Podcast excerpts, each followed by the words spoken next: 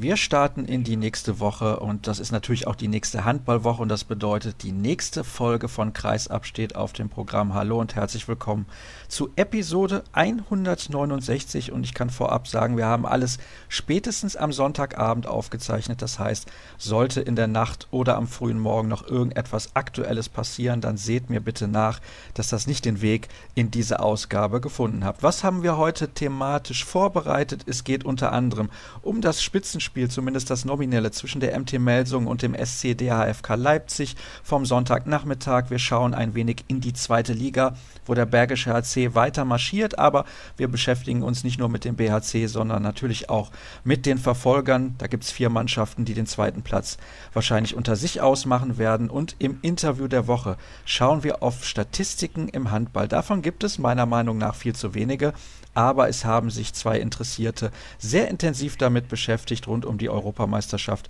und das hört ihr also dann im Interview der Woche. Und wenn ich sage, wir sprechen über die MT Melsung, dann ist meistens Claudia Ster mit dabei und die begrüße ich recht herzlich. Hallo Claudia. Hallo Sascha, ich grüße dich. Was war das für ein Spiel zwischen der MT und den Gästen aus Leipzig? Ich fand in der ersten Halbzeit das Niveau überschaubar, dann in der zweiten Halbzeit hat die MT aber relativ schnell den Vorsprung so weit ausgebaut, dass der Sieg eigentlich nie wirklich gefährdet war. Ja, ich denke, das ist schon eine ganz gute Zusammenfassung dessen. Wobei es auch in der zweiten Halbzeit so eine Phase gab, dann 17, 14, 18, 14, wo beide Mannschaften irgendwie das Torewerfen eingestellt hatten. da hat man dann auch gedacht, so, ne, was ist das hier? Also, wo du gerade von Niveau gesprochen hast. Ja, hätte Melsungen den Sack schon viel früher zumachen können. Leipzig hat die Phase nicht nutzen können. Und dadurch hat Melsungen das doch recht souverän nach Hause gebracht mit 28-20. Aber es war schon so ein Spiel, wo man sich im Nachhinein jetzt noch fragt, war das jetzt ein gutes Spiel? Also jetzt von Melsungen mit dem deutlichen Sieg oder hat bei Leipzig noch einiges nicht gepasst? Klar, etliche Verletzte, auf Melsunger Seite ja auch der ein oder andere nicht dabei. Ist schwierig. Letzten Endes aus Melsunger Sicht, sie werden das Positive daraus mitnehmen dass wir das erste Mal im dritten Spiel in dieser Saison gegen Leipzig gewonnen haben und das recht souverän. Ja, so war das Spiel. Hat es dir gefallen? Fandest du, dass es ein gutes Spiel war? Also ich ehrlich gesagt nicht. Ja, das genau ist ja die Frage, ne? dass man sich fragt, war das ein gutes Spiel? Und ja, so auf der Tribüne sind die Emotionen vielleicht noch ein bisschen andere als jetzt so im Nachhinein. Ja, sagen wir es mal so, wenn Melsungen die freien Chancen reinmacht, dann ist es vielleicht in der Situation dann auch noch ein gutes Spiel. Also aus Melsunger Sicht jetzt. Ne? Aus Leipziger Sicht, denke ich, kann man damit nicht wirklich zufrieden sein. Sie sind meiner Meinung nach unter ihren Möglichkeiten geblieben. Allerdings muss man da natürlich auch wieder sagen, wenn ich natürlich alle meine nominellen rechten Rückraumspieler verliere, dann ist es natürlich auch schwierig. Und ja, erstes Spiel nach der Europameisterschaft immer schwierig, nach so einer Pause wieder reinzukommen. Also es war, ja, es ist wirklich schwer einzuschätzen, ob das jetzt gut oder schlecht war. Ich denke, beide Mannschaften hatten da noch Luft nach oben. Melsungen hat das defensiv, glaube ich, ganz gut gelöst, hat dann mit Schillstrand einen gehabt, der dann auch den einen oder anderen Ball gut pariert hat. Also, ja, es war irgendwas zwischen, naja, geht so und phasenweise besser und phasenweise wieder schlechter. Wobei ich Potera auf der Leipziger Seite jetzt auch nicht so schlecht fand zwischen den das Pfosten. Stimmt, du hast jetzt gerade ja. schon angesprochen, dass da ja auch zwei Rückraumrechte gefehlt haben mit Andreas Rojewski und mit Franz Semper. Dazu noch Niklas Pitschkowski, ein ganz, ganz wichtiger Spieler, auch was die Spielführung angeht, sehr, sehr torgefährlich ja. selbst, zieht da sehr gerne in die Lücken rein und ich glaube, mit der kompletten Besetzung wäre für Leipzig vielleicht auch ein bisschen mehr möglich gewesen. Und dazu das erste Spiel natürlich auch des neuen Trainers Michael Biegler. Da braucht das ja auch ja. immer so seine Zeit, bis das alles eingespielt ist. Ja, also auf der Pressekonferenz hat Michael Biegler dann ja auch gesagt, ja, bei uns haben gerade defensiv einige Basics gefehlt. Ja, kann man vielleicht so stehen lassen. Also es hat halt da noch nicht so viel zusammengepasst und klar, wenn mein Spielmacher fehlt, wenn mein Rückraumrechter fehlt, wird es halt schwierig und aus Melsunger Sicht, naja, die können jetzt erstmal sagen, wir sind gut gestartet, wir haben deutlich gewonnen. Zwei Spiele vorher, das Pokalspiel und das Saisonspiel, haben wir klar verloren und damit kann man jetzt erstmal darauf aufbauen. Deckung war relativ stabil, sagen wir es mal so. Torhüterleistung war da. Also von daher, Haken dran, Spiel ist vorbei. Weiter geht's ins nächste Spiel und das ist ja für Melsungen dann Flensburg, das wird ja schwer genug. Und ich weiß gar nicht, Leipzig hat Derby, soweit ich das jetzt in Erinnerung habe, gegen Magdeburg. Also beide Mannschaften jetzt gleich wieder die nächsten schweren Aufgaben vor sich. wenn man zu Hause mit acht Toren gewinnt gegen eine Mannschaft wie Leipzig, dann kann man eigentlich nicht so viel zu meckern haben, wenn wir ehrlich sind. Ich würde gerne mit dir auch nochmal auf die Personalsituation der MT schauen, denn Simic, der Torhüter, der fällt noch ein bisschen länger aus. Das ist sicherlich genau. ein herber Verlust, wenn man überlegt, wie er in der Hinrunde gespielt hat. Und Tim Schneider war nicht mit dabei. Finn Lemke hat aber auch nicht gespielt. Weißt du, was der hatte, warum der nicht eingesetzt ähm, wurde? Finn Lemke hatte Probleme mit dem linken Knie. Ich weiß nicht, ob das irgendwie telepathisch sein Bruder hat sich einen Kreuzbandriss geholt, ob er jetzt plötzlich auch Beschwerden am Knie hat. Ja, er hatte Beschwerden mit dem Knie, konnte nur mal ganz kurz in der Abwehr eingesetzt werden. Ob das jetzt länger dauert, das weiß ich jetzt leider auch nicht. Also müssen wir mal abwarten. Es war aber auch heute nicht nötig, ihn einzusetzen. Das war definitiv so, denn die Leipziger Offensive hat halt, wie wir das gerade schon besprochen haben, wenig zustande gebracht. Ich möchte noch auf weitere Personalien eingehen bei der MT Melsung. Ich weiß, dass du schon mehrfach sehr positiv über Johannes Goller, den jungen Kreisläufer, gesprochen hast. Der hat sich entschieden, die MT zu verlassen. Kannst du das nachvollziehen aus seiner Sicht?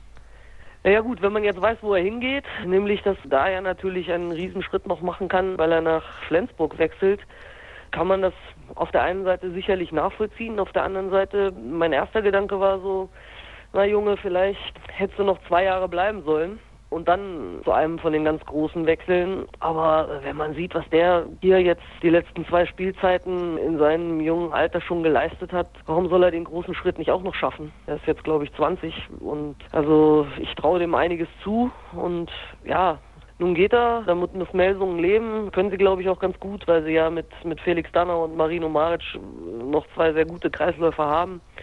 Und ja, bei Johannes Goller muss man sehen, ob der Schritt zu früh kommt oder ob er sich da auch, so wie in Melsungen, gleich durchsetzen kann und, und da auch seine Spielanteile kriegt und dann auch Champions League spielen kann und dann auf der ganz großen Bühne läuft. Also warten wir es ab ich muss sagen, auch wenn es mir leid tut für die MT Melsung, weil das ein wichtiger Baustein hätte werden können für die nächsten Jahre, vielleicht sogar für das nächste Jahrzehnt, denn du hast gerade gesagt, er ist erst 20 Jahre alt. Ich finde das gut, dass er diesen Weg geht. Er kann es ausprobieren. Wenn es nicht klappt, kann er sagen, okay, ich habe es zumindest versucht, aber früh, zumindest auf Champions League-Niveau auch, jeden Tag zu trainieren, vielleicht Champions League zu spielen, denn Flensburg hat die letzten Jahre immer Champions League gespielt, muss doch eigentlich für einen so jungen Spieler der einzig richtige Weg sein, damit man eben dieses Niveau erreichen kann, um irgendwann Weltspitze zu werden. Vielleicht nicht unbedingt, aber ein international sehr anerkannter Spieler. Absolut. Also deswegen sage ich, wenn er sich da durchsetzen kann und bekommt auch seine Spielanteile, und das hat er ja in Melsungen auch bekommen, denke ich, es ist der absolut richtige Schritt. Also genau wie du sagst, man trainiert jeden Tag mit dem Besten der Besten und das kann einem nur weiterhelfen und nur weiterbringen ich finde es sehr gut, weil es gab ja damals ganz große Kritik, als zum Beispiel als Patrick Winczek nach Kiel gewechselt ist. Ja, aber was ist draus geworden? Ne? Also ich glaube, der hat auch alles richtig gemacht, obwohl er damals auch als dritter Kreisläufer dahin gegangen ist. Und deswegen, also ich wünsche Johannes Goller alles Gute und hoffe, dass er da zurechtkommt, dass er seine Spielanteile bekommt und dass er sich da auch durchsetzt und am Ende mal ein ganz großer wird. Die Frage ist, ist er überhaupt der dritte Kreisläufer und nicht vielleicht sogar der zweite? Das wird man dann sehen das in der kommenden Spielzeit. Ja. Zachariasen ist ja da schon gesetzt als Kreisläufer. Ich weiß nicht, wie schätzt du denn die Fähigkeiten von Goller in der Defensive ein? Kann ich gar nicht so viel zu sagen, wenn ich ehrlich bin. Also, ich bin der Meinung, er ist ja sogar über die Defensive in die Mannschaft gerutscht in Melsungen, weil er da schon sehr, sehr früh auch im Innenblock gedeckt hat. Und da hat er durchaus seine Stärken. Also es gab Phasen im Spiel, da hat er nur in der Deckung gespielt in Melsungen und gar nicht im Angriff. Also von daher ist das durchaus was, was der auch kann. Ich bin mir relativ sicher, dass die SG Flensburg-Handewitt große Pläne mit ihm hat, wenn man nämlich eine Vereinslegende wie Jakob Heinl sozusagen vor die Tür setzt, dann scheint man sehr, sehr von ihm überzeugt zu sein. Aber wir werden das natürlich weiter intensiv beobachten und auch in der kommenden Spielzeit bin ich schon sehr gespannt, wie er sich dann in Flensburg machen wird. Es gibt noch weitere Personalien zu besprechen. Was ist denn da los bei der MT Melsung? Dena Janima hat den Verein verlassen. Und Gabor Langhans hat nach anderthalb Jahren, da freue ich mich sehr drüber, auch wenn er nur wenig gespielt hat, gegen Leipzig sein Comeback gegeben. Ich nehme an, da geht ja auch ein bisschen das Herz auf, denn das ist eine tolle Geschichte, dass er wieder Handball spielen kann. Ja, also damit hat ja eigentlich schon gar keiner mehr gerechnet, dass der nochmal auf dem Niveau auf der Platte steht. Das waren jetzt heute so an die zwei Minuten, die er gespielt hat. Und das war auch im Publikum, man hat das wirklich gemerkt. Also da kriegt man Gänsehaut, ja, wenn, wenn jemand da nach anderthalb Jahren plötzlich wieder auf der Platte steht und wieder Handball spielen darf. Und seine Mitspieler wollten ihn auch ganz gerne noch in Wurfposition bringen, aber er wollte nicht so richtig, er hat da mehrfach den Kopf geschüttelt. Und nee, das war dann doch noch nicht so seins, dass er da dann auch nochmal zum Abschluss kommt, aber das ist schon super, dass der wieder dabei ist und wenn das jetzt so Schrittchen für Schrittchen und dann denke ich mal, war ja auch erstmal eigentlich nur für die Abwehr noch eingeplant und wenn das denn jetzt dann demnächst auch wieder dann im Angriff läuft, dann würde er sich dann auch mal wieder trauen, aufs Tor zu werfen und es wäre schon schön, wenn wir das in dieser Saison nochmal sehen würden und da vielleicht auch noch das ein oder andere Tor dabei rumkäme. Also es freut mich sehr, ja. Apropos Dena Janima, der ja den Verein verlassen hat, der spielt jetzt beim TUS Nettelstedt-Lübecke. Die haben gewonnen mit 24 zu 21 gegen den TVB Stuttgart. Und da kann man mal sehen, dass es sich auch auszahlen kann, wenn man lange am Trainer festhält. Die haben ja elendig lange keine Spiele gewonnen. Und dann, glaube ich, war das Hinspiel in Stuttgart der erste Saisonsieg. Und seitdem konnten sie auch ein paar Zähler noch dazu sammeln. Mittlerweile auf Platz 15 an den Stuttgartern vorbeigezogen. Hüttenberg und Friesenheim nach wie vor mit sieben Zählern und Stuttgart mit neun Punkten. Also das scheint zu funktionieren und ich glaube, dass Janima auch eine gute Verstärkung sein wird für eine Mannschaft auf diesem Niveau. Ich denke schon, dass er da eine Verstärkung sein wird und da sich auch reinfinden wird. Also er hat jetzt in den letzten Jahren schon den einen oder anderen Verein hinter sich und das wird schon funktionieren, das denke ich schon, ja. Gewisse Qualitäten hat er ja vor allem auch in der Offensive. Sein 1 gegen 1 ist, glaube ich, durchaus sehenswert und auch für eine Mannschaft wie eben Nettelstedt-Lübecke eine Verstärkung. Weitere Personalien besprechen wir bei der MT-Melsung. Wobei mit der MT hat es ja so viel gar nicht zu tun. Wir wechseln ein wenig das Thema, aber da du ja die handelnden Personen da kennst und die, die sich geäußert haben zu Christian Prokop, nämlich Axel Gergen und Michael Roth, hätte ich gerne eine Einschätzung von dir zu dieser Situation. Warum äußern die sich so relativ klar und deutlich dazu? Ja, ich könnte jetzt ganz leicht einfach sagen, weil man sie gefragt hat. Aber ganz einfach auch, ich denke, im Fall von Michael Roth ist es klar, der hat zu vielen Dingen eine klare Meinung und die sagt er dann auch, ohne, ich sag jetzt mal auch, ja, Angst vor Konsequenzen zu haben, weil ich meine, man könnte ja jetzt vielleicht doch denken, Melsungen äußert sich so und dann wird plötzlich ein Spieler von Melsungen nicht mehr in die Nationalmannschaft eingeladen, weil vielleicht das Verhältnis nicht mehr so gut sein kann oder so.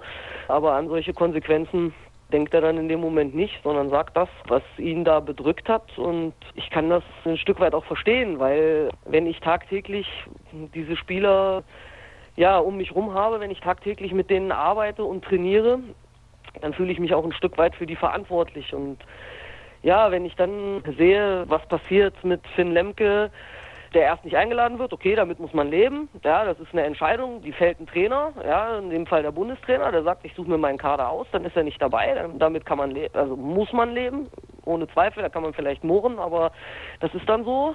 Aber wenn man dann erlebt, dass der dann erst mit zum Trainingslager auf die Kanaren fliegt, der ist dann auf Fuerteventura, dann nach zwei Tagen fliegt er von da wieder weg und dann heißt es noch, naja, wir hatten ja eventuell sowieso vor, ihn nachzuholen. Ja, dann hätte man das vielleicht mal vorher besprechen können. ja, also dann hätte der junge Mann gar nicht erst mit nach Fuerteventura fliegen können, sondern wäre in Kassel geblieben und wäre dann nachgeflogen. Also ich weiß es halt nicht. Also ich war nicht dabei, ich weiß nicht, was da wirklich passiert ist. Aber wenn man, wenn man diese Aussagen halt so liest, dann, dann stellt sich das für mich so dar. Ja, und also soweit ich weiß, hat Michael Roth hauptsächlich auch die Kommunikation bemängelt zwischen dem Bundestrainer und, und einem Vereinstrainer, die dann eben offensichtlich nicht stattgefunden hat.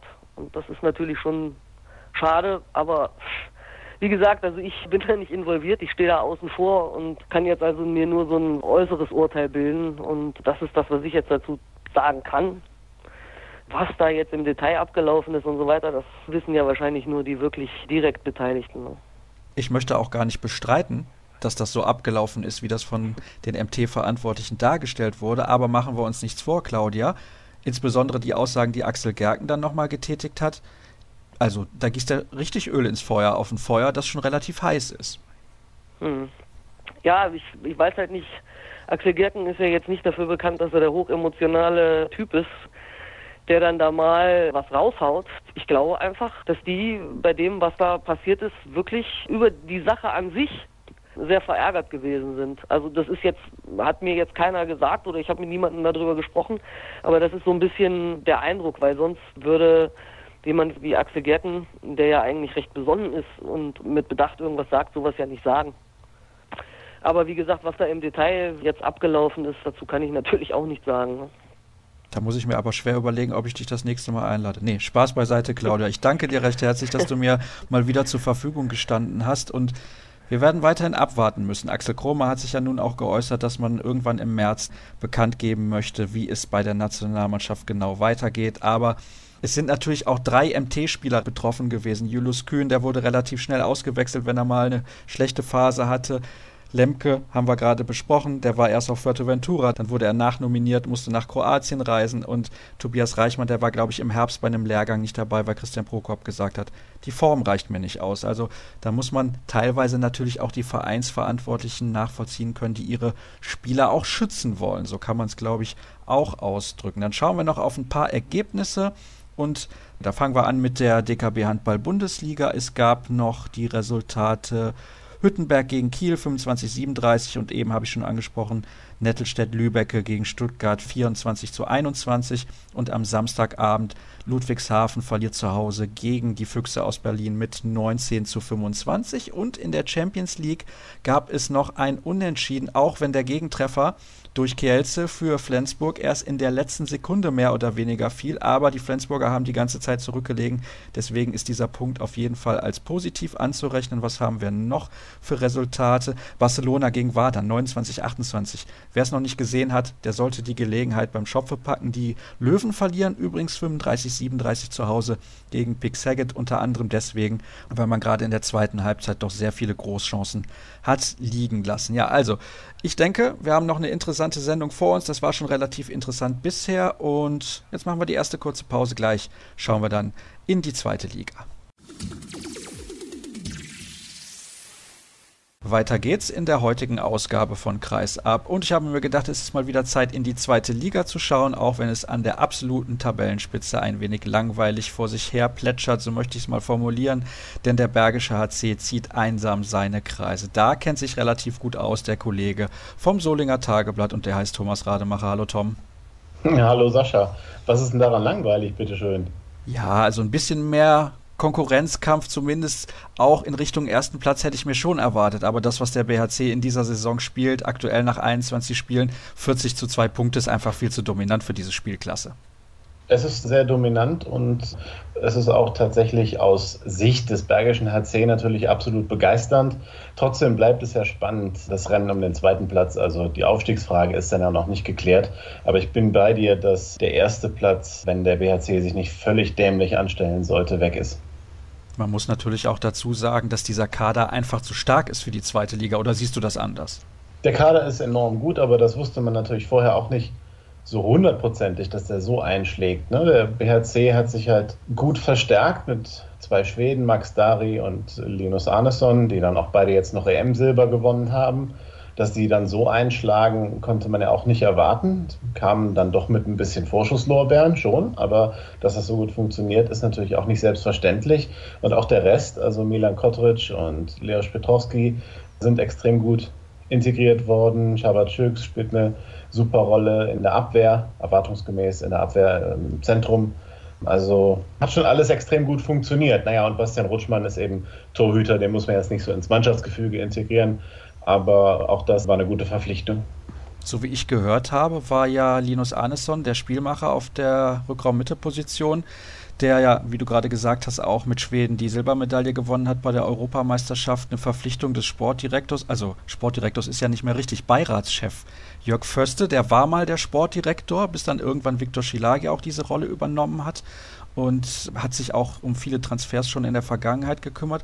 Und er wollte diesen Spieler unbedingt haben. Das ist ein, ja, ist ein Segen für den Bergischen HC, weil man natürlich damit auch ordentlich Qualität auch schon in der nächsten Saison auf dieser Position haben wird, denn das dürfen wir auch nicht vergessen. Thomas Babak ist immerhin Tschechiens Handballer des Jahres und der ist momentan verletzt. Der spielt überhaupt nicht. Das stimmt. Gestern war der erste Spielmacher Linus und Thomas Babak, mit ihm teilt er sich die Position. Und im Moment ist es dann eben so, dass Sebastian Hinze, also der Trainer vom BHC, dann auch noch den Chavacüks und den Christian Nippes, den Kapitän, auf der Spielmacherposition wahlweise einsetzt. Das wurde in der Vorbereitung als man ja von der Babak-Verletzung entsprechend wusste, entsprechend eingestielt. Und das hat dann am Ende auch ganz gut funktioniert. Also der Christian Nippes hat, sagen wir mal, 20 Minuten dann auch auf der Spielmacherposition agiert, als die hohe Führung da war. Und also es sieht ganz gut aus. Ich weiß jetzt nun gar nicht, was du so genau gefragt hast, ehrlich gesagt. Ja, es ging mir mehr oder weniger darum zu zeigen, wie breit dieser Kader aufgestellt ist und dass Arneson auch komplett eingeschlagen hat. Also das ist meiner ja. Meinung nach der beste Spieler in dieser Liga, mit großem Abstand ehrlich gesagt.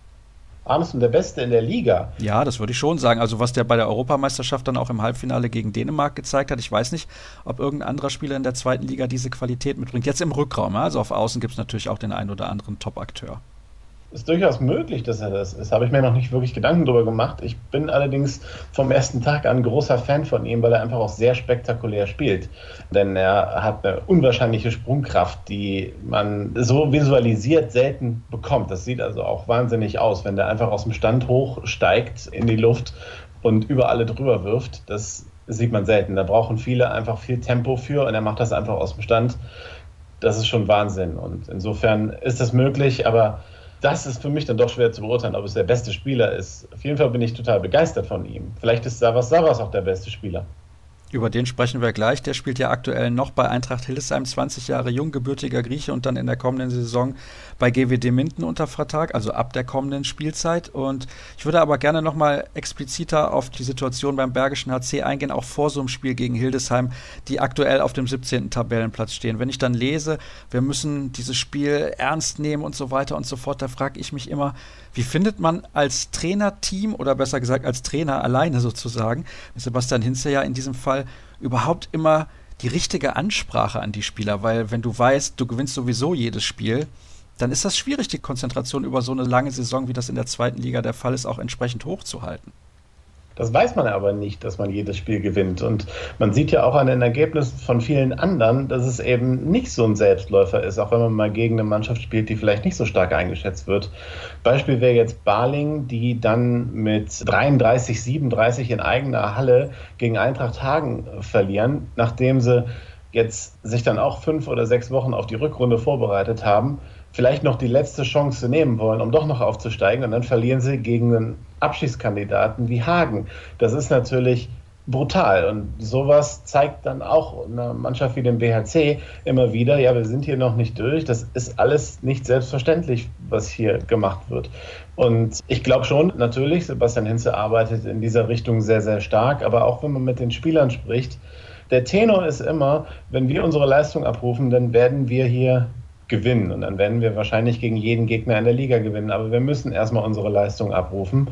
Dieser abgedroschene Spruch, man denkt von Spiel zu Spiel, das stimmt hier einfach und das funktioniert einfach sehr gut, weil auch wirklich, da wird einfach in Ruhe gearbeitet, da wird extrem konzentriert gearbeitet und da kann man nur den, den Hut vorziehen, wie das funktioniert und wie das auch in der Einstellung der einzelnen Spieler jeweils funktioniert und dass es eben nicht nur Gerede ist, sondern dass es auch wirklich auf dem Feld so gelebt wird. Ja, man hat die mit Abstand beste Tordifferenz der gesamten Liga mit plus 118 und wie gesagt 40 zu 2 Zähler auf dem Konto und das sind neun Punkte Vorsprung auf den zweiten, die SGB BM Bietigheim. Ich habe aber, bevor wir über die Verfolger sprechen, noch eine konkrete Frage zum BHC, denn man hat den Vertrag verlängert mit Trainer Sebastian Hinze. Man hat aber gesagt, langfristig und nicht wie lange genau. Finde ich eine interessante Vorhergehensweise. Warum machen die das so? Es ist mir auch nicht wirklich klar, warum das so gemacht wird. Als Kommentar wurde nur gesagt, man folge in dem Fall dem Modell des SC Freiburg in der Fußball-Bundesliga, die generell keine Laufzeiten bekannt geben. Dem Modell folgt man grundsätzlich eher nicht. Bei den Spielern ist genau bekannt, wie lange die Verträge laufen. Also da steht man für ein hohes Maß an Transparenz und beim Trainer ist es eben nicht so. Man kann also nur spekulieren, woran das hier liegt. Also ob man da vielleicht einfach sowas macht wie einen unbefristeten Arbeitsvertrag, wie das bei einem normalen Arbeitnehmer der Fall wäre, oder ob man äh, einfach den Vertrag jährlich dann verlängert oder sich doch irgendwie auf sieben Jahre festgelegt hat.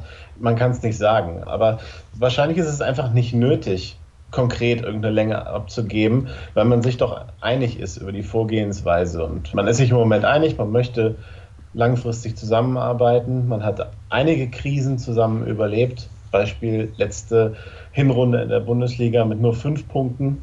Das war natürlich ganz brutal. Und trotzdem hat der BHC am Trainer festgehalten, hat die Ruhe bewahrt und ja, hat dann auch eine überragende Rückrunde gespielt, hat trotzdem nicht gereicht. Aber es zeigt eben, naja, es liegt eben nicht am Trainer.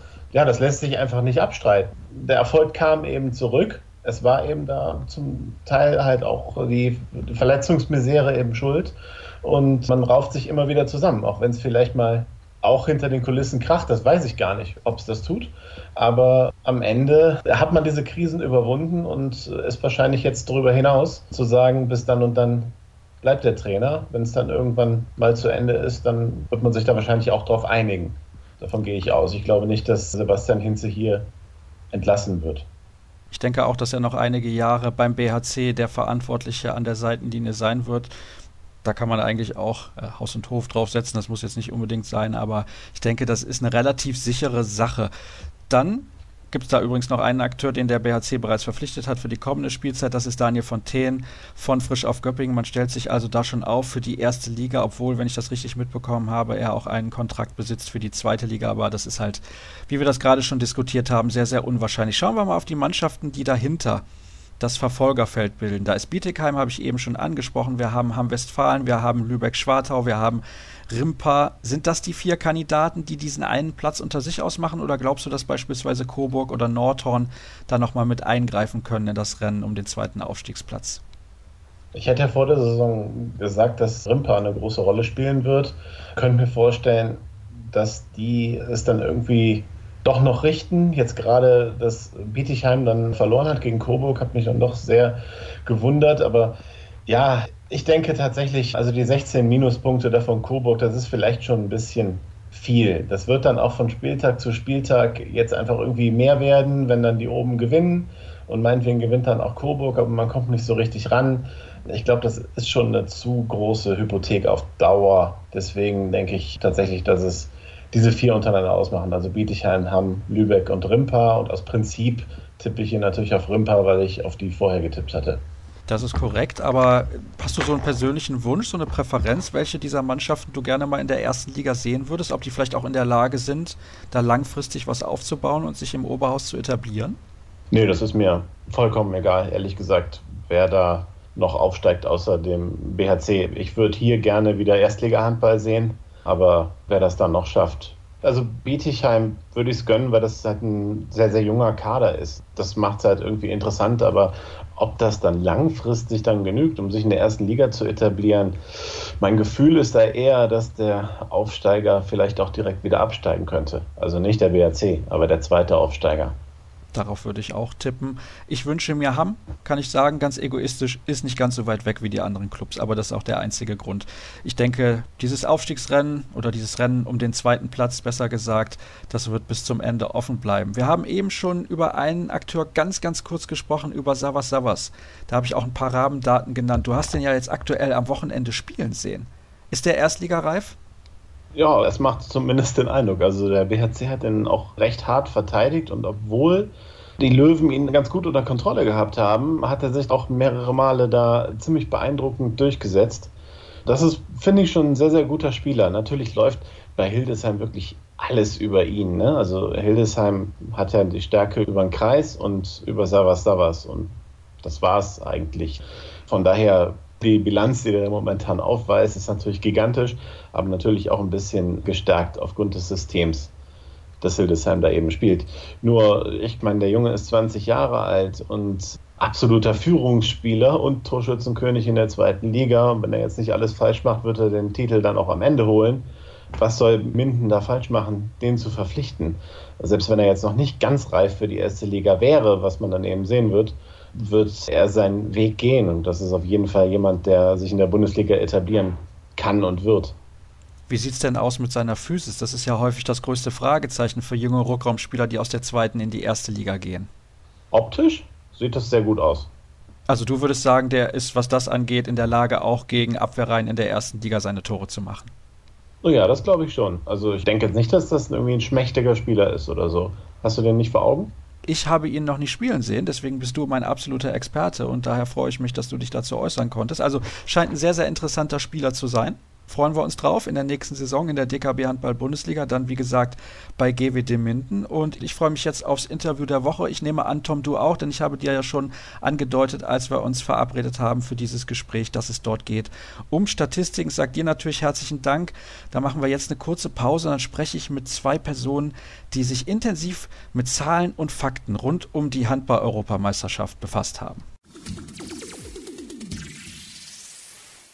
Es geht weiter mit dem Interview der Woche und heute schauen wir mal wieder ein wenig über den Tellerrand hinaus hier bei Kreisab und vielleicht haben es einige der Hörer schon gelesen. Es gab eine Studie während der Handball-Europameisterschaft durchgeführt von der Ruhr-Universität Bochum und in der Leitung habe ich nun zwei Personen, die sich mit dieser Studie befasst haben und ich begrüße recht herzlich bei mir in der Sendung Jörn Urmeister und Oliver Brosig. Hallo. Hallo von meiner Seite. Hallo. Bevor ich mit den Fragen starte, würde ich natürlich den Hörern euch beide gerne mal vorstellen. Vielleicht könnt ihr selber erzählen, in welcher Funktion ihr genau an der Ruhr-Universität Bochum unterwegs seid. Hallo, also ich bin Jörn. Ich arbeite dort als Fachleiter Handball. Im Sommer unterrichte ich auch noch Tennis. Aber eigentlich als A-Lizenzinhaber bin ich dafür zuständig, die Sportstudierenden, die entweder Einfachsport oder fürs Lehramt Zweifächersport studieren, mit der Sportart Handball in Verbindung zu bringen. Ja, und ich bin Oliver. Ich arbeite gar nicht an der Ruhr-Uni, sondern ich kenne den Jörn über, über Handballspielen und bin Statistiker und habe das in der Uni in Dortmund mal irgendwann gelernt und bin jetzt in der freien Wirtschaft tätig. Ah, da haben wir also einen Statistiker. Ich persönlich kann übrigens sagen, ich liebe Sportstatistiken. Also manchmal kann ich da drin versinken. Und im Handball gibt es ja relativ wenige, aber da kommen wir später noch zu. Den Bezug zum Handball, den haben wir gerade schon kennengelernt. Also ihr habt euch quasi übers Handballspielen selbst kennengelernt sozusagen. Ja, das stimmt. Ich schätze den Olli sehr, weil er alles über Handball weiß und jetzt kann er auch noch mit Zahlen umgehen. Insofern ist das so eine Symbiose, die ganz gut passt und wir verbringen insofern dann auch schon mal die Freizeit ganz gerne mit diesem Thema. Genau, den Jörn habe ich, genau, war mein Trainer zu meinen Hochzeiten, sag ich jetzt mal. Und der Kontakt ist dann nie abgerissen. Und jetzt kam es dann irgendwann zu dieser Idee, da mal eine Studie durchzuführen. Vielleicht könnt ihr mal darlegen, wie es überhaupt dazu gekommen ist. Ja, das ist, glaube ich, so ein bisschen von meiner Seite ja, eingestielt worden, weil ja, das, was du schon gesagt hast, Statistik und, und Sport ist total interessant. In Amerika großes Thema und irgendwie, ja, es gab nie für Handball irgendwas. Und dann habe ich mich mal irgendwann hingesetzt und gedacht, da könnte man mal was machen und Probleme aus meiner Arbeitswelt dann vielleicht mal ein bisschen übertragen, wo ich ein paar Sachen ausprobieren konnte. Und so ist das über die letzten Jahre entstanden, dass wir jetzt mal ein Ergebnis produzieren konnten. Der Olli hat mich auch schon mal überrascht mit einer Methode und dann haben wir längere Zeit überlegt, was wir mit einer Clusteranalyse machen können. Im Vorgriff wird wahrscheinlich in der Zeitschrift Leistungssport ein Artikel darüber erscheinen. Allerdings gemacht hat der Olli den schon letztes Jahr zur Weltmeisterschaft 2017. Insofern sammelt Olli schon längere Zeit Sportstatistiken. Also, ich habe es ja gerade schon mal angedeutet. Ich finde Sportstatistiken sehr, sehr interessant. Ihr ja anscheinend auch. Vielleicht könnt ihr mal erzählen, wie viele Leute überhaupt an dieser Studie teilgenommen haben. Habt ihr beide das alleine gemacht? Denn das ist ja schon ein ordentlicher Aufwand. Ja, das haben wir beiden alleine gemacht, das stimmt. Allerdings ist ja in die Berechnung jeder Spieler eingegangen, der bei der Europameisterschaft dabei war. Ich meine 272. Aber die haben uns natürlich alle nicht geholfen, aber die mussten natürlich spielen, um Daten zu erzeugen. Das heißt, ihr habt alles manuell auch von der Seite der EHF zusammengetragen oder wie muss ich mir das vorstellen? Genau, also im Endeffekt, ich habe die EM wie schon die WM vorher verfolgt. Man konnte es ja wunderbar im Internet machen und die stellen auf der Seite PDFs zur Verfügung mit ziemlich detaillierten Informationen, so eine Art Live-Ticker und dann auch eine Zusammenfassung nachher. Und im Endeffekt habe ich die Dateien genommen und dann eingelesen, sodass die maschinell verarbeitbar sind, die Daten. Ja, Gott sei Dank. Also das heißt, du musst es nicht alles selber manuell einpflegen, aber trotzdem ist das ja ein gewisser Aufwand und man muss auch eine Datenbank erstellen. Wie viele Arbeitsstunden sind da so reingeflossen? Das ist eine, ja, das ist eine gute Frage. Das, ja, das ist so ein bisschen so ein, ein Hobby-Ding und eine gewisse Basis über die letzten Jahre einfach entstanden. Aber das war schon, ja, ein paar Stunden habe ich da schon reingesetzt. Also ich würde sagen, pro Abend während des Turniers schon ein Stündchen. Hinten dran jetzt nochmal ein bisschen mehr, natürlich so vier, fünf sind das sicherlich nochmal gewesen. Und vielleicht wirst du nachvollziehen können, dass man damit auch irgendwie nicht fertig wird. Also wir spielen natürlich jetzt auch ganz gerne immer noch mal rum mit den Daten oder versuchen sie auf andere Art darzustellen oder es mussten auch Dinge noch mal nachgepflegt werden. Es wurden Spieler vergessen oder unterschiedlich geschrieben auf den Spielprotokollen, die zur Verfügung standen. Also ja, insofern nimmt es dann doch irgendwie kein Ende und zum Glück hängt das Herz dran. Ich wollte gerade fragen, also statistische Entwicklungen, die hören ja nie auf. Ich kenne das eben auch sehr aus den US-Sportarten, weil ich das extrem verfolge und die Entwicklung, die geht immer weiter, was die Statistiken angeht. Also gefühlt jede Saison was Neues dabei. Ja, jetzt ist es allerdings auch so, aus meiner Warte wahrgenommen habe ich so viele Sportstatistiken im Handball nicht. Insofern saugen wir die natürlich auch auf oder suchen uns die zusammen. Bisher, ich sag mal, nicht käuflich zu erwerben, ist recht übersichtlich, sag ich mal. Es ist natürlich jetzt so, dass die Statistiken, die ihr erarbeitet habt, ja auch eine gewisse Aussagekraft haben. Was war denn zunächst mal euer Ziel, als ihr gesagt habt, wir machen da so eine Studie und wir finden heraus, welcher Spieler wirklich der wertvollste war? Also was genau wolltet ihr exakt herausfinden? Also mein großes Ziel dahinter war, war so ein bisschen, es wird ein All-Star-Team gewählt, es wird ein MVP gewählt und ich war nicht immer damit einverstanden die letzten Jahre und habe mich gewundert, wie kommt man da drauf? Und gefühlt war es ziemlich viel Politik. Und so war dann eben der Ansatz zu sagen, was geben eigentlich die Daten her? Wie sprechen die Daten und wie würden die Daten das bewerten? Und das war dann eben der Ansatz, mal vielleicht eine Gegenposition einzugehen, wie wir es ja so mit Lauge Schmidt und Gottfriedson als MVP jetzt hier haben. Ja, und meine Idee ist eigentlich als Wissenschaftler, wie kann Wissenschaft auch der Praxis vielleicht helfen? Wir haben ja die letzten Tage auch sehr viel Rückmeldungen bekommen. Das heißt, Praktiker oder Handballer an sich haben schon auch Interesse dran und ja, das bereitet mir dann eben Freude, wenn ich sehe, okay, wir können mit einer Art von Datenverarbeitung anderen Handballern, die es vielleicht auch beruflich machen, Spielerberater oder sportliche Leiter, ein bisschen unterstützen oder auf jeden Fall ans Grübeln und Denken bringen. Da geht mir übrigens innerlich das Herz auf, das kann ich ganz ehrlich sagen, denn ich bin auch selten einverstanden mit den All-Star-Teams, die bei den großen Turnieren zusammengestellt werden und selten hat das wirklich was mit der sportlichen Leistung während der Veranstaltung zu tun. Also ihr habt gerade schon angedeutet, ihr könnt oder wollt vielleicht damit ja auch Sportdirektoren oder dem einen oder anderen Manager und Spielerberater vielleicht ein bisschen unter die Arme greifen. Welche Aussagekraft hat denn eurer Meinung nach exakt diese Statistik? Also es ist ein Anfang, würde ich sagen. Ne, das ist, wie du sagst, es gibt nicht viel und es ist halt ein Startpunkt, sich mal darüber Gedanken zu machen, wie kann man das vielleicht objektiv hoffentlich bewerten. Und so viel mehr sehe ich da im Moment noch nicht. Also viel Potenzial, aber da hat, glaube ich, jeder auch so seinen anderen Blick drauf und man kann auch mit anderen Gewichten und anderen Richtungen so sicherlich weitergehen und auch individuelle Anfragen dann befriedigen. Also ohne vorweggreifen zu wollen, aber wir haben ja manche Aktion auf dem Spielfeld auch gewichtet. Also zum Beispiel Tore am Ende eines Spiels oder insbesondere wenn das Spiel knapp war, wurden gewichtet. Insofern haben wir uns ja im Vorfeld auch noch absprechen müssen, Olli und ich einigen müssen, welche Aktionen sind wertvoll oder wie wollen wir die tatsächlich auch dann würdigen. Ich würde sagen, da sind wir ein bisschen inspiriert worden durch den Fußball, wo ja auch ein Pass mit Raumgewinn wertvoller ist als ein Passspiel auf der gleichen Linie. Also Packing unter dem Namen ist mir das seit zwei, drei Jahren untergekommen und ich kannte jetzt nichts Gleichwertiges im Handball. Insofern hat uns das auch Spaß gemacht. Hat eure Statistik einen Namen, einen konkreten? Der Olli hat das jetzt Player Score genannt. Ich habe auch schon mal was über eine Spielwirksamkeitsanalyse oder einen Spielwirksamkeitsindex gelesen. Bei uns hieß es jetzt Player Score. Ich würde da gerne mal einen Vergleich ziehen. Es gibt nämlich eine interessante Statistik im Baseball, in der Major League Baseball, die heißt Wins Above Replacement. Das bedeutet, man rechnet dort aus, wie gut der Spieler ist im Vergleich zu einem Durchschnittsspieler auf seiner gleichen Position und wie viel Siege er sozusagen im Laufe der Saison seiner Mannschaft mehr erzielt durch die besseren Leistungen, die er bringt.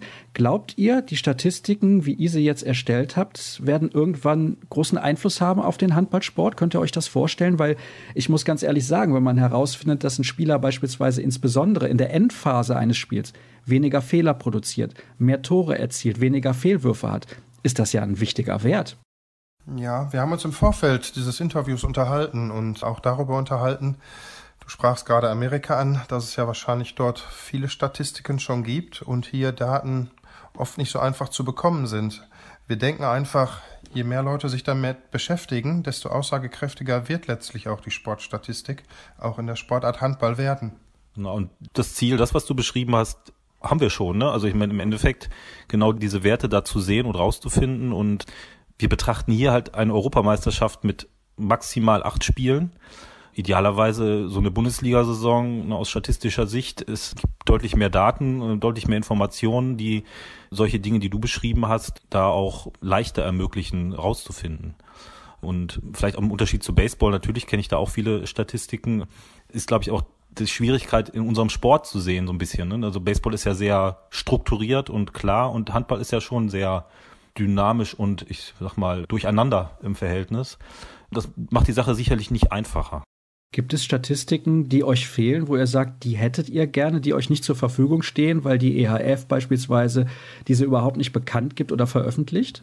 Auch direkt eigentlich nicht. Also mir fehlen so ein bisschen die Bundesliga-Daten mehr. Die bekommt man nicht so. Ich habe es nicht geschafft, die einfach so ohne irgendwen zu fragen zu bekommen. Die zeitliche, also wie viele Minuten steht ein Spieler auf dem auf dem Feld? Das ist sicherlich nochmal das Spannendste. Wir haben hier schon so eine Information da. Die könnten aber bisschen besser sein oder ein bisschen genauer sein. Welche Formation hat vielleicht zu welchem Zeitpunkt auf dem Platz gestanden? Das ist sicherlich nochmal spannend, um, um auch eine Einsicht zu bekommen. Ja, ich würde auch einhaken und sagen, dass die tatsächliche Spielzeit ein Fortschritt ist, dass wir das mittlerweile erkennen können. Das gab es lange Zeit im Basketball, weil dort auch fünf Sekretäre am Kampfgericht saßen. Man konnte ein- und auswechseln immer nur dann, wenn das Spiel unterbrochen war. Das ist ja im Handball anders. Erstmal haben wir weniger Personal und einen ständigen Wechsel. Und ich hatte mich an anderer Stelle mal mit Beanspruchung und Belastung von Handballspielern befasst. Und da hat es das natürlich sehr schwer gemacht, wenn jemand immer auf dem Spielbericht steht, aber man weiß gar nicht, spielt die Person jetzt oder spielt sie nicht, wenn man nicht selbst vor Ort ist. Und mittlerweile können wir allerdings auch die reellen Spielzeiten sehen und auslesen. Das hilft schon mal. Erwartet ihr, dass vielleicht in den nächsten Wochen sich die Handball-Bundesliga mal bei euch meldet und sagt, Jungs, das ist so interessant, wir würden da gerne mit euch zusammenarbeiten? Ist das was, was ihr vielleicht auch anstrebt? Also ich habe das aktiv angestoßen, ja. Ich würde jetzt auf eine Rückmeldung warten, kann man so formulieren. Na, dann hoffe ich, dass die Handball-Bundesliga relativ bald zum Hörer greift und sich bei euch beiden meldet. Ich muss sagen, also ich habe das jetzt schon mehrfach betont, dass ich das eine tolle Geschichte finde und hoffe, dass das noch größer wird. Denn ich habe den Eindruck, dass da viel zu wenig gemacht wird und dass das auch interessant wäre für die Zuschauer. Also ich weiß nicht, ob euch auch irgendwelche Fans des Handballs kontaktiert haben und gesagt haben, ja, also das ist genau das, worauf wir eigentlich gewartet haben. Ja, es gab natürlich das, was du gerade sagst, dieses Lob, aber es gab natürlich auch Kritiker, die ihre eigenen Spieler oder Lieblingsspieler ganz anders im Ranking wahrgenommen haben. Also beide Rückmeldungen gab's, ne? Aber Statistiken lügen ja nicht. Kommt jetzt ein bisschen drauf an, wie man sie gestaltet. Ich hatte gerade schon mal gesagt, dass wir auch Aktionen bewertet haben. Zum Beispiel haben wir sehr einfach linear mit fortlaufender Spielzeit einem Tor mehr Bedeutung zugemessen. Aber ich kenne auch so Aussagen, zum Beispiel, wenn das Spiel am Ende noch knapp ist, habe ich am Anfang einen Fehler gemacht. Insofern gelten vielleicht Tore genauso wichtig am Anfang wie am Ende. Oder wir müssten über eine Crunch-Time reden, aber angenommen, wir würden sowas einrichten, dann würde sich die Statistik, insbesondere die Ausgabe eben auch verändern. Ne? Ich habe das aber eben richtig verstanden, dass ihr gesagt habt, wenn ein Spielstand knapper war, war das Tor nochmal wichtiger, als wenn jetzt die Mannschaft mit zehn Toren geführt hat? Ja, das war das zweite gewichtete Item, richtig, genau. Das sieht dann so aus wie eine gaußsche Normalverteilung. Also bei Ausgleich plus oder minus ein Tor ist ein Tor extrem wichtig. Weißt du, mit wie viel du es bewertet hast? Das Doppelte, zweifach. Okay, und aufgehört haben wir, wenn ein Spielstand 15 oder mehr Tore Unterschied hatte, dann war das geworfene Tor relativ unwichtig. Um ehrlich zu sein, weiß man dann auch gar nicht genau, wer dann noch auf dem Platz steht und auch mal ein Tor machen darf. Ja, das ist ja dann die Garbage Time, die wir aus dem Basketball kennen, sozusagen. In der NBA ist das ja gang und gäbe, dass dann am Ende, wenn das Spiel quasi schon entschieden ist, auch die Ersatzspieler mal ran dürfen. Aber ich kann es nur noch mal wiederholen. Ich finde es sehr, sehr interessant und spannend und hoffe, dass ihr auch in Zukunft weiterhin solche Studien durchführt. Das werdet ihr doch tun, hoffentlich. Ja, also wir haben so eine Art Fortsetzung geplant oder, naja, sind natürlich jetzt auch durchaus gesprächsbereit, wenn jemand Daten ausgewertet haben möchte. Ja, durchaus. Das hört sich doch sehr gut an. Dann hoffe ich, dass wir mit diesem Interview ein wenig Aufmerksamkeit generieren konnten. Und ich sage nochmal herzlichen Dank nach Bochum. Das war sehr, sehr interessant und hörenswert, meiner Meinung nach. Und wenn ihr gerne noch was sagen wollt, bitte sehr. Ich möchte mich bei dir für die Aufmerksamkeit bedanken. Du bist ja von dir aus darauf aufmerksam geworden. Insofern haben wir ja schon was erreicht. Und danke fürs Interview. Ja, ich wollte mich auch bedanken und ich bin ein stetiger Hörer deines Podcasts. Von daher freue ich mich da auch mal was beitragen zu können. Das freut mich natürlich. Stetige Hörer sind hier immer recht herzlich willkommen. Das ist doch ganz klar. Und wer die beiden kontaktieren möchte, der kann das entweder tun direkt über die Ruhr-Universität Bochum oder ihr meldet euch einfach bei uns. Wir leiten dann den Kontakt weiter. Das ist gar kein Problem. Dann soll es das gewesen sein mit der aktuellen Ausgabe. Ich hoffe, sie war relativ spannend und ihr hattet Spaß damit. Alle weiteren Informationen, das wisst ihr ja, findet ihr bei facebook.com slash kreisab, bei Twitter at kreisab.de und auch bei Instagram sind wir unterwegs unter dem Hashtag kreisab. Das war's für dieses Mal und nächste Woche hören wir uns dann wieder. Bis dann.